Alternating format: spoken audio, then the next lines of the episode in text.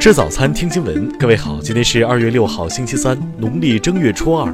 新阳在上海问候您，早安，祝您新春愉快。首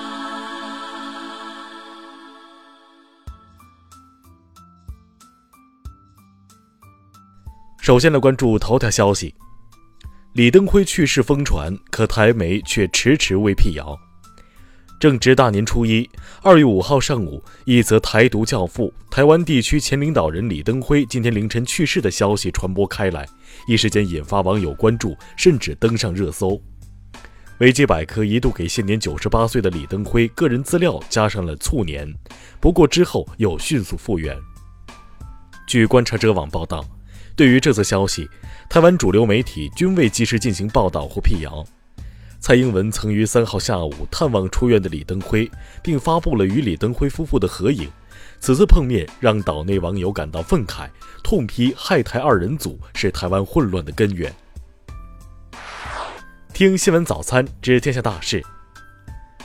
二零一九央视春晚创下了收视传播新纪录。据统计，通过电视、网络、社交媒体，海内外收视的观众总规模达十一点七三亿人。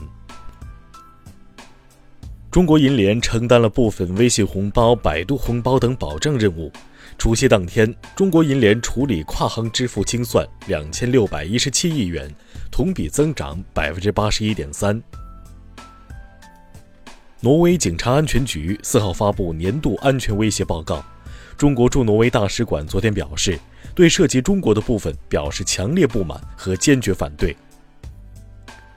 中央气象台消息，预计六到九号。一股较强冷空气将影响我国中东部，大部分地区气温将下降六到十度。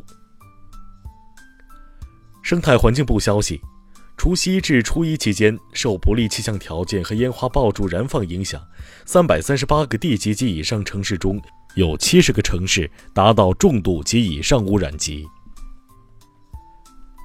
春运以来。全国铁路节前十五天累计发送旅客一点四三亿人次，同比增长百分之八点六。一月二十六号发送一千零四十九点六万人次，创单日量最高纪录。国家医保局消息，正加紧落实十七种抗癌药纳入医保工作，目前进展顺利，患者费用负担降低超过百分之七十五。携程发布预测。今年春节有近七百万人出国旅游，在热门目的地中，泰国排名第一，日本第二，东南亚各国占据前列。下面来关注国际方面。昨天，朝鲜红十字会向日本当局就近年来多次帮助海上遇险朝鲜船员平安回国表示谢意。日本媒体称，朝方通过官媒向日本致谢，实属罕见。当地时间四号晚。法国巴黎第十六区发生火灾，已致十人遇难，三十七人受伤。警方怀疑系蓄意纵火，已拘捕一名有精神病史的女性。据美国官员透露，特朗普将提名财政部副部长马尔帕斯为新一任世界银行行长。此前有猜测认为，特朗普会提名女儿伊万卡出任这一职务。据韩国《朝鲜日报》报道。美国国务院对朝政策特别代表比根表示，特朗普已做好准备终结战争，并表明不会攻打朝鲜。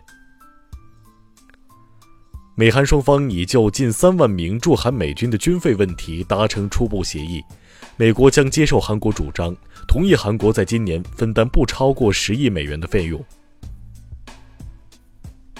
民调结果显示，目前的乌克兰总统候选人中，演员及主持人弗拉基米尔·泽连斯基获得超过百分之二十支持率，领先于前总理季莫申科和现总统波罗申科。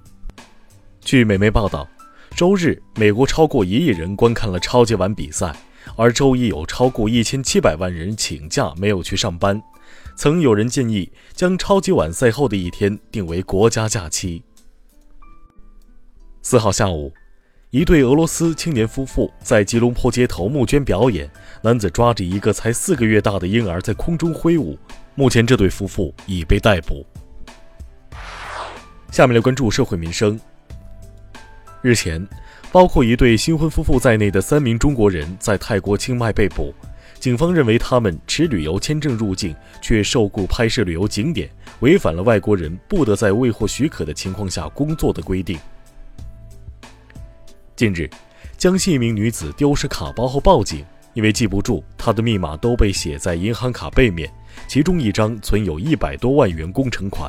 目前，嫌疑人已被刑拘。民警介绍，嫌疑人只是盗刷了他的信用卡。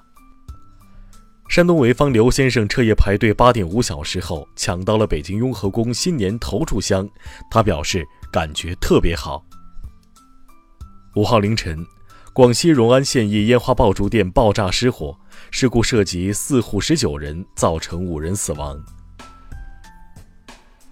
安徽务工人员詹某开着一辆宝马七系轿车归家，可警方却随后找上了门，原来该车系詹某从房东处偷盗而来。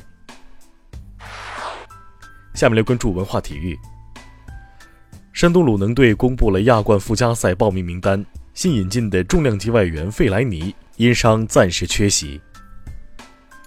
据法新社报道，名帅穆里尼奥他已经接受了税务欺诈的指控，被判一年监禁及两百万欧元罚款。根据西班牙规定，首次被判刑且刑期低于两年，他无需坐牢。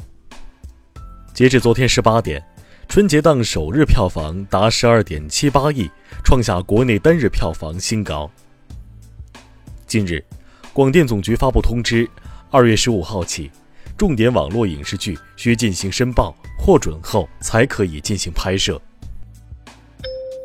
以上就是今天新闻早餐的全部内容，请微信搜索 xwzc 零二幺，也就是新闻早餐拼音首字母再加数字零二幺。如果您觉得节目不错，请在下方拇指处为我们点赞。一日之计在于晨，新闻早餐不能少，咱们明天不见不散。